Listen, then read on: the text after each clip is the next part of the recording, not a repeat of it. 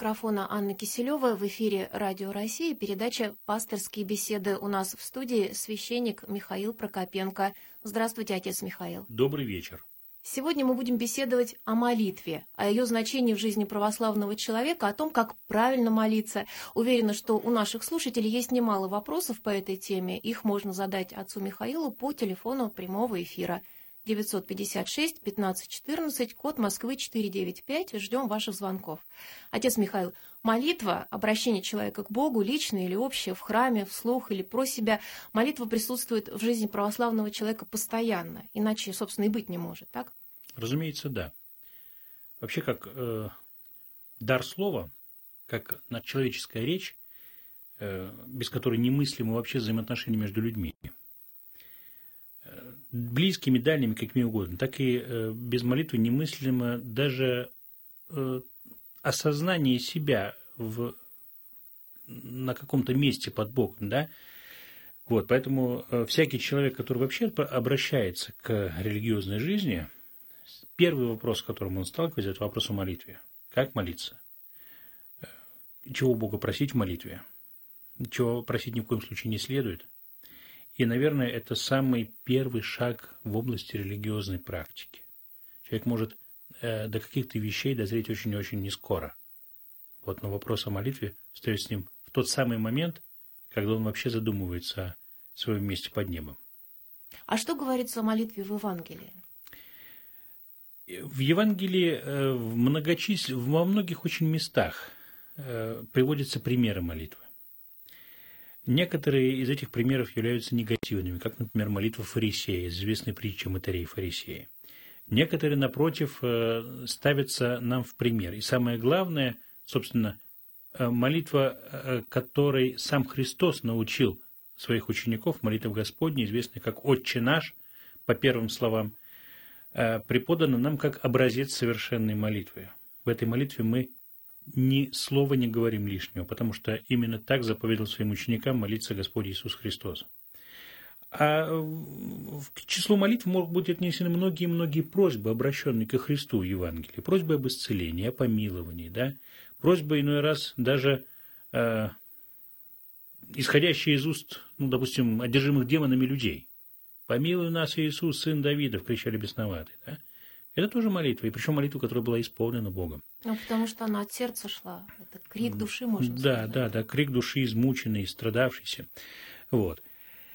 Иным, э, Господь говорит, а научив лю, э, своих учеников молитве, дав им молитву Господню, Отче наш, Он предостерегает их от многословия в молитве.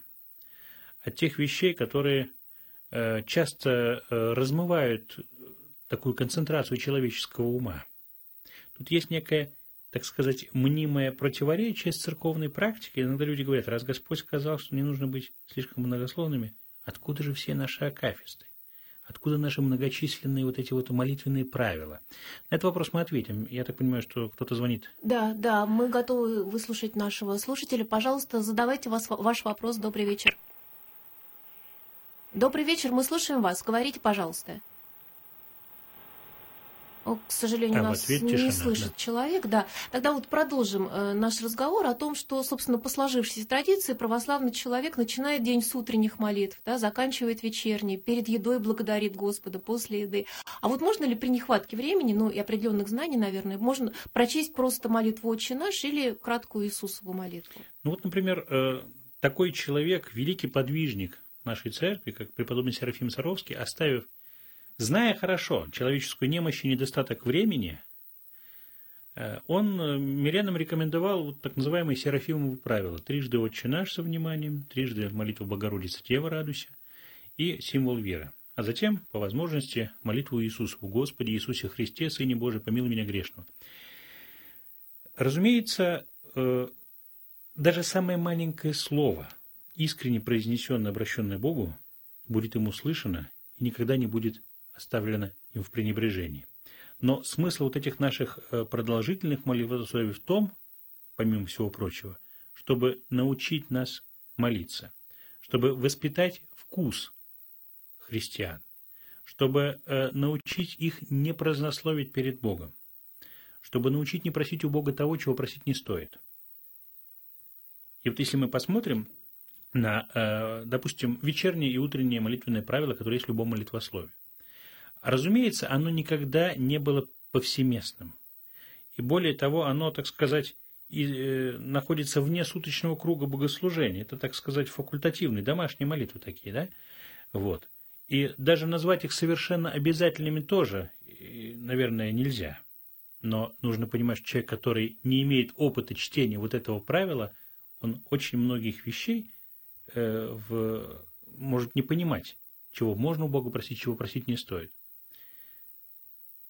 Наверное, надо напомнить нашим слушателям телефон, по которому можно задать вопрос э, священнику Михаилу Прокопенко. Номер 8495 956 1514. Звоните, пожалуйста. А я вот что хотела вас спросить. Я слышала недавно такую историю от священника, да, когда он был еще новообращенным, э, добросовестно вычитывал вот все утренние и вечерние молитвы по молитвеннику. В какой-то момент он почувствовал, что делает это автоматически, да, за обилием слов теряется мысль. Он поделился со своим духовным наставником и по его совету выбрал три самых любимых, самых проникновенных, по его мнению, молитвы и стал произносить только их, но тогда уже гораздо более осознанно. Может быть, и так тоже можно поступить? Так иногда делают. Более того, допустим, когда одна, э, те или иные слова начинают, что называется, навязать в зубах, да, то можно просто ну, переключиться на другую молитву и так далее. Вот. С другой стороны, в совершенном пренебрежении оставлять вот это молитвенное правило не стоит, потому что оно, как мы уже сказали, воспитывает вкус. Э, мы вот перед эфиром беседовали о том, что некоторые приедаются как-то и так далее, но, э, ну, допустим, кратенькие молитвы Макария Великого в числе утренних молитв, это же просто шедевры. Они лаконичны, они очень содержательны, они, и они красивые. наполнены, да-да-да. Э, ну, не так, только словами, но и смыслом. Да, такое не приедается. Вот. Ну, разумеется, так сказать, вот эта борьба повседневная за собирание ума в словах молитвы, это тоже, с чем христианин должен быть готов э, прожить всю жизнь, я думаю. Вот, так что думать уже о том, что э, ему слова надоели, и он как-то слишком устал, ну, тоже неверно. Может быть, дело-то не, не ну, может в том, быть, это что слова искушение, устали. кстати. Ну, про искушение вообще не будем говорить. Вот. Э, может быть, дело не в том, что слова надоели, а дело в том, что просто слишком человек стал рассеиваться. А бывает иной раз и так, что человек просто не э, забывает, не чувствует потребности, кажется, что у него в жизни все есть, но тогда бывает полезно обратить свое внимание на тех людей, кто нуждается в Божьей помощи рядом, помолиться о них. Вот, и такая молитва будет уже свободна от всякой корысти, от всякого такого вот, так сказать, замкнутости в самом себе. В конце концов, когда человек молится, он не только о себе должен думать, и более того, он о себе-то должен забыть в этот момент. Вот у нас есть звонок слушателя, наверное, в продолжение этой темы. Добрый вечер. Представьтесь, пожалуйста, мы вас не Алло, вы меня слушаете? Да, да, да вас говорит. Здравствуйте, я Андрей Владимирович, мы Москвы.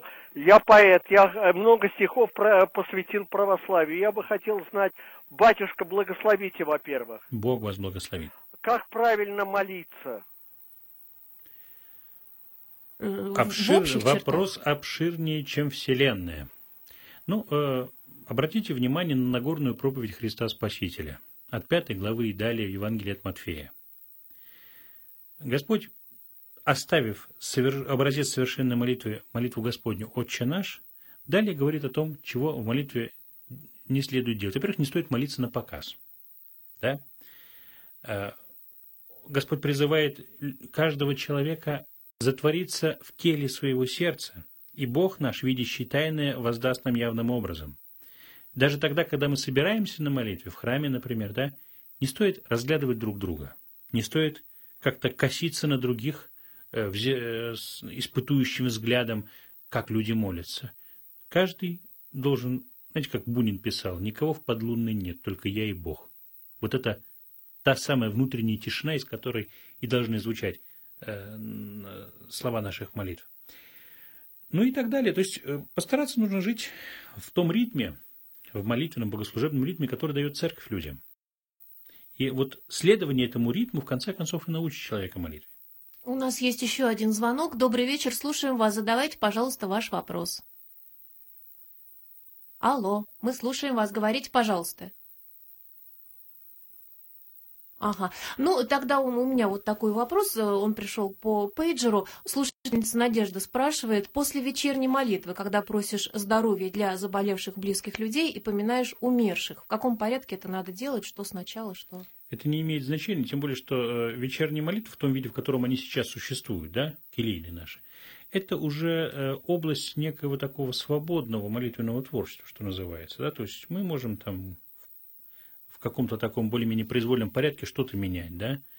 Э, как правило, как правило, если, допустим, следовать э, традиции поминовения людей на литургии, на сугубо ектини, например, да, сначала звучит ектиня за здравное, а потом за упокойное. Ну, наверное, наверное, это и правильно, это логично. А вот еще слушатели спрашивают, можно ли молиться о здравии или за упокой тех людей, которых не знаешь лично, но сочувствуешь их близким и хочешь как-то помочь? А почему нет? Почему нет? Почему нельзя? Можно, да? Разумеется, можно. Можно ли молиться о здравии некрещенных людей? Понимаете как, если человек близок к сердцу, то кто вам запретит? Хочешь ему помочь. Кто запретит, да, кто запретит? В конце концов, э, если человек жив, если он не крещен, да, то это же не последний день его жизни. Быть может, завтра он в своей ревности по Боге, в ревности по Божьим заповедям превзойдет и нас, таких худеньких молитвенников. Да? Поэтому это совершенно естественно. Другое дело, что таких людей не принято поминать за богослужением, да, потому что мы не дерзаем просить церковь молиться о людях, которые к ней не принадлежат. Но в частной молитве вполне можно и нужно их поминать. В конце концов, очень многие христиане таким образом э, вымаливают у Бога обращение своих близких ко Христу. И много свидетельств таких существует. У нас есть звонок. Добрый вечер. Задавайте, пожалуйста, ваш вопрос. Мы вас внимательно слушаем. Здравствуйте. Добрый вечер. Отец Мих... Здравствуйте. Это вас, э, вас беспокоит верующая христианка Татьяна. Добрый вечер. Мне очень хотелось бы узнать, вот две, э, в двух местах в, Лука, в Луке и от Матфея «Отче наш». Угу. Но почему-то, который от Матфея, там вся полностью эта молитва. А от Луки почему-то упущены такие слова. «И Твое есть царство и сила и слава». Почему бы всем прихожанам не произносить эти слова? Ну, по традиции, сложившейся в, нашей, в нашем богослужении, этими словами заканчивает э, произнесение этой молитвы священнослужитель, священник, который возглавляет церков, общецерковную молитву в собрании верующих. Так сложилось, и, в общем-то, я думаю, что не нам это отменять. Если вы молитесь частным образом, ну, я думаю, что никто вам не запретит. Эти слова произносить так же, яко то есть царство и сила и слава. Вот.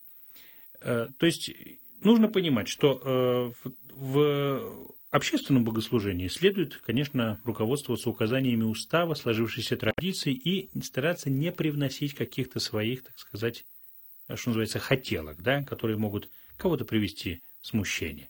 А что касается вашей домашней молитвы, здесь, конечно, существует какая-то большая свобода. Люди иногда молятся своими словами, что совершенно необходимо, кстати говоря. Да? Иногда говорят, что нельзя молиться своими словами. Нет, можно.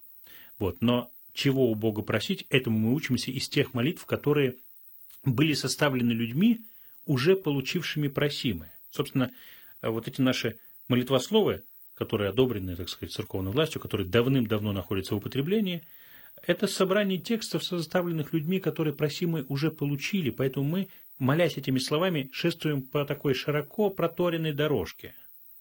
Там нет никогда всякой ерунды, вроде и спрашивания страданий для кого-то, да? Есть тексты, которые по недоразумению называют молитвами, так называемая молитва задержания, там еще что-то, которые имеют какое-то полуоккультное такое или полуфольклорное происхождение. Да, от них, конечно, нужно э, стараться отказываться. Вот. А те молитвы, которые давным-давно уже вошли в церковный обиход, они, разумеется, должны нас воспитать нас вкус так, так, чтобы мы, когда будем молиться своими словами, не говорили лишнего и не просили у Бога того, чего просить не следует. Вот есть тоже, наверное, такое правило, может быть, тоже негласное вы скажете, не знаю. Если хочешь что-то попросить в молитве, то сначала нужно поблагодарить за все, а потом уже просить. Такое правило существует?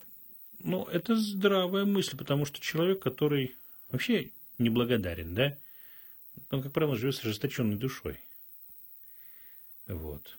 И э, быть благодарным – это вообще большое счастье в жизни. Что касается, вот мы немножко коснулись в самом начале вопроса о том, э, как обходиться с, со словами, сделавшимися привычными. Тут, знаете, нужно некое э, усилие над собой сделать в том смысле, что нам сильно вредит наша, так сказать, образованность и начитанность. Мы привыкли к тому, что когда мы читаем какой-то текст, мы обязательно должны обнаружить там что-то новое, обязательно должны что-то из него узнавать. Подумать над словами. Но подумать это никогда не мешает, даже при очень и очень знакомом тексте. Вот. То есть э, чтение, особенно чтение про себя, чтение, так сказать, без движения уст, оно, нам так кажется, что оно должно обязательно всегда привносить какое-то новое впечатление – а вот молитва учит немножко другому чтению. Чтению, которое собирает ум в слова молитвы, да? Такому чтению, которое не развлекает, которое не э, будоражит чувство новизной. Вот поэтому э, смущение, которое люди испытывают, когда им кажется, что им что-то надоело, это смущение, оно происходит только от того, что мы привыкли немножко потребительски относиться к чтению. Чтение может быть совершенно другого плана, да? Это не чтение, которое как-то насыщает нашу жажду знаний, любопытства, да, информационное и так далее, а чтение, которое просто является, так сказать, э, следованием за смыслом того текста, который мы читаем.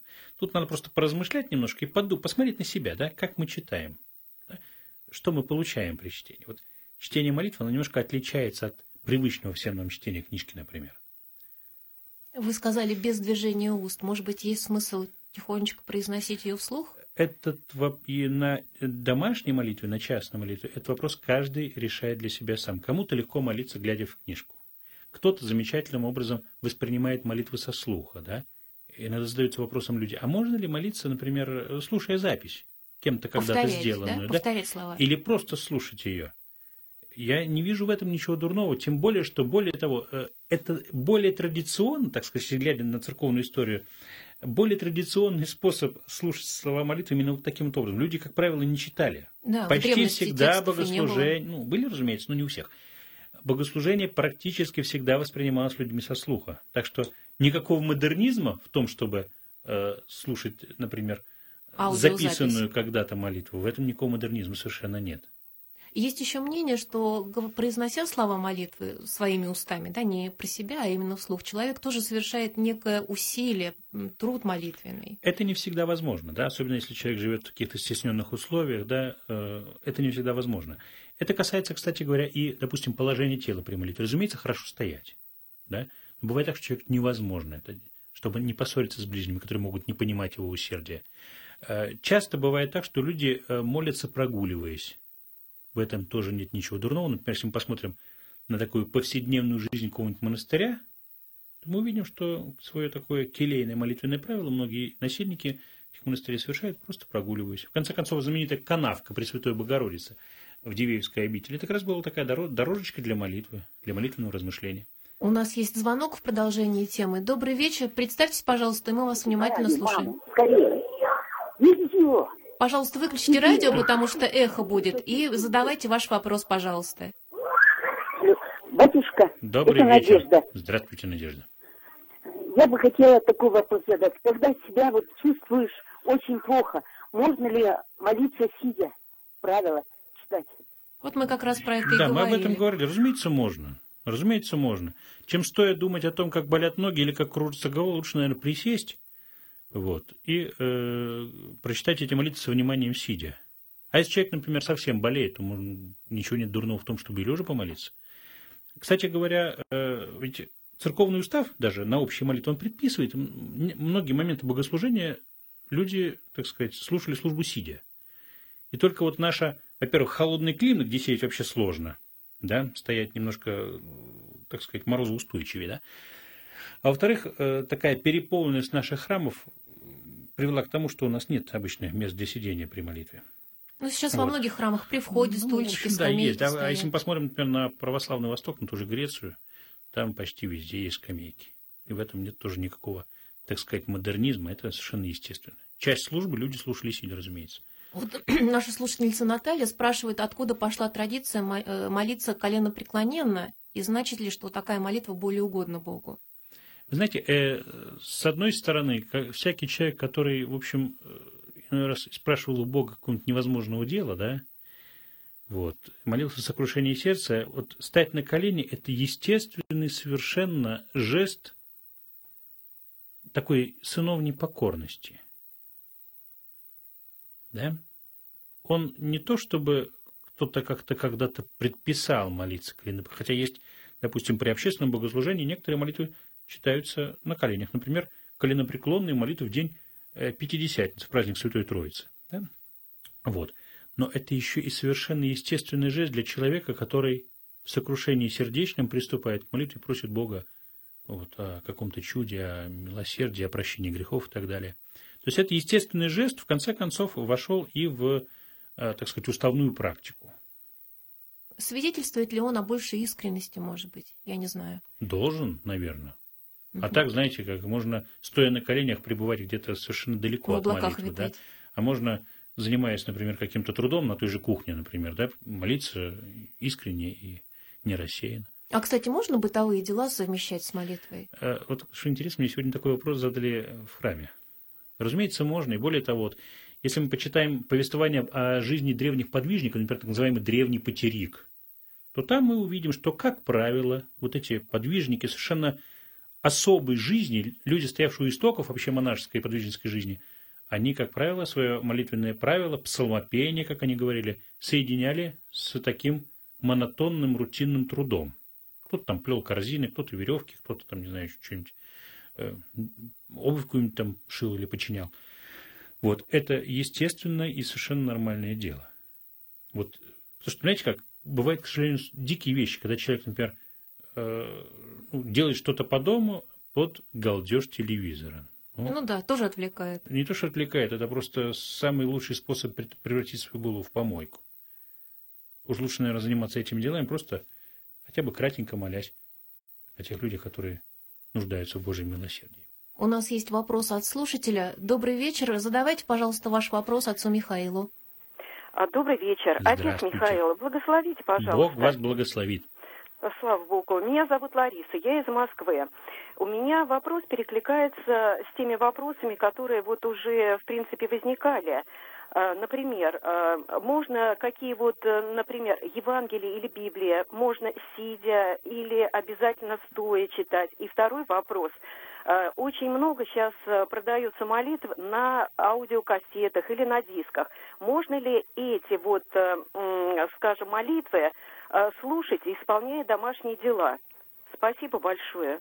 Ну, насчет аудиозаписи мы уже ответили. Нет, да? ну что именно во время домашних дел? Это не принижает их роль? Нет, роль это не принижает, если человек может при этом не рассеянно слушать. Пожалуйста, конечно, ради Бога. Что касается чтения священного писания, во время богослужения оно, как правило, Священное Писание слушается стоя.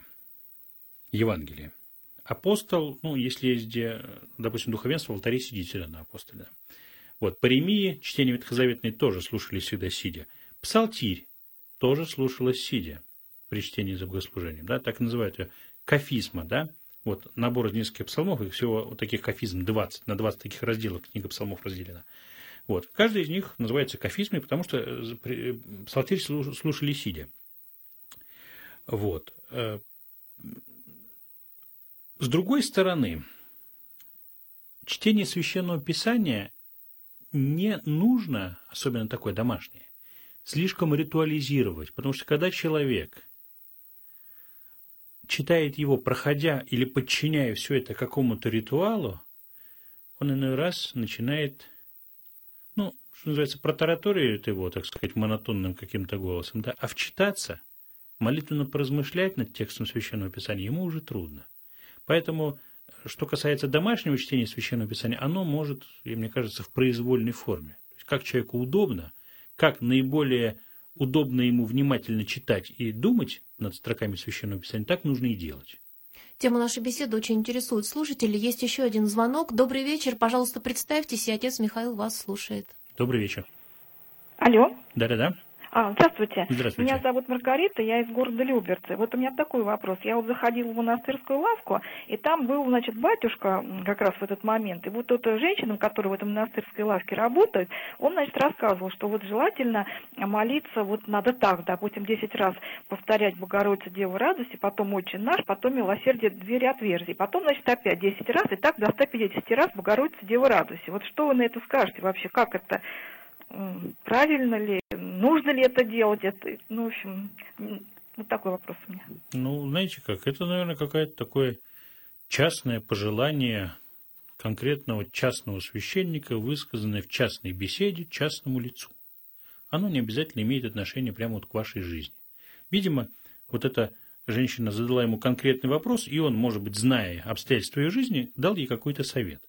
В конце концов, мы лучше всего э, будем придерживаться тех нехитрых правил, которые, собственно, понятны каждому из нас. Начинать хотя бы с кратенькой молитвы день, может быть, кратенькой молитвы день заканчивать. Вот. Ну и, так сказать, по ходу всех наших дел тоже Божью помощь призывать. Совершенно естественным является, например, призывать Божью помощь тогда, когда мы садимся за руль. Потому что мы попадаем в место, где царит большая-большая опасность, да, когда управляем машиной. Вот. Совершенно естественно поблагодарить Бога тогда, когда мы приехали туда, Или куда дорогой. хотели, да. Или после дороги. Естественно, помолиться горячо перед экзаменом, например, потому что понятно, что ночная книжка – это хорошо, но если мозги переклинит, то если Господь не поможет, не прояснит ум, то можно, так сказать, и так далее. Мне, кстати, известны случаи, когда люди от бессонницы молитва очень помогает. Да, тут есть ряд курьезов таких, да, иной раз. Говорят, о чем только не думаешь, ничего. Вот начинаешь молиться, тут же приходит здоровый сон. Нет, ну после, конечно, после вечерней молитвы сон здоровый, глубокий до утра. Потому что об этом человек попросил в молитве. Да, удивительно вообще, иной раз даже о каких-то совершенно суетных вещах, если так с верой помолишься. Вот, кстати говоря, мы немножко так не коснулись этого, да, вообще вера – это абсолютно не такое неотменимое условие, да, то есть э, мы просить Бога должны с верой. И вот, кстати, Евангелие, мы говорили о евангельских примерах, содержит удивительный такой чудесный поистине пример, такой искренне вырвавшийся прямо из глубины человеческого сердца, страдающего молитвой. «Верую, Господи, помоги моему неверию». Иными словами, и помощи у Бога в молитве тоже имеет смысл просить. И, наверное, многие люди, вот последний вопрос уже вам задам, многие люди осознают, может быть, что у них нет такого э, душевного жара во время молитвы. Ну, вот Душевный бывает, жар не да? должен никого Как о нем обманывать. попросить, как а его он добиться? Не, он не нужен. Нет, нет. Это нет, дар нет. или это Тут надо иметь какая? в виду еще следующее, что, э, молясь Богу, мы должны, тем не менее, всегда хранить исключительную душевную трезвость. Ни в коем случае не идти на поводу у своих эмоций не поддаваться каким-то эйфорическим таким вот мотивам, которые могут возникать, особенно тогда, когда мы видим молитву исполняющуюся. Да? Нам кажется, что вот наше сердце переполняет благодарность.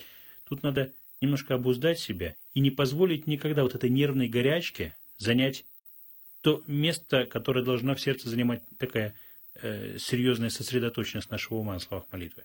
Вот. Каких-то ощущений мы ни в коем случае в молитве искать не должны. То есть и смирение не нужно о нем забывать, да? Ну, разумеется. Дело даже не то в смирении, а в том, в том что вот э, какие-то вот эти вот внешние привнос, привходящие, привносимые атрибуты, они не имеют такого принципиального значения. В конце концов, мы просим у Бога того, о чем молимся, а не каких-то сопутствующих этому ощущений. Спасибо, отец Михаил. Вы сегодня ответили на многие важные для наших слушателей вопросы. Видите, звонков было много, наверное, даже не все сумели их задать, но э, наша передача «Пасторские беседы» выходит каждое воскресенье, и вы слушайте нас в следующее воскресенье. А сегодня мы прощаемся с вами. Напомню, что в передаче «Пасторские беседы» принимал участие священник Михаил Прокопенко, вела передачу журналист Анна Киселева. До свидания. Всего доброго.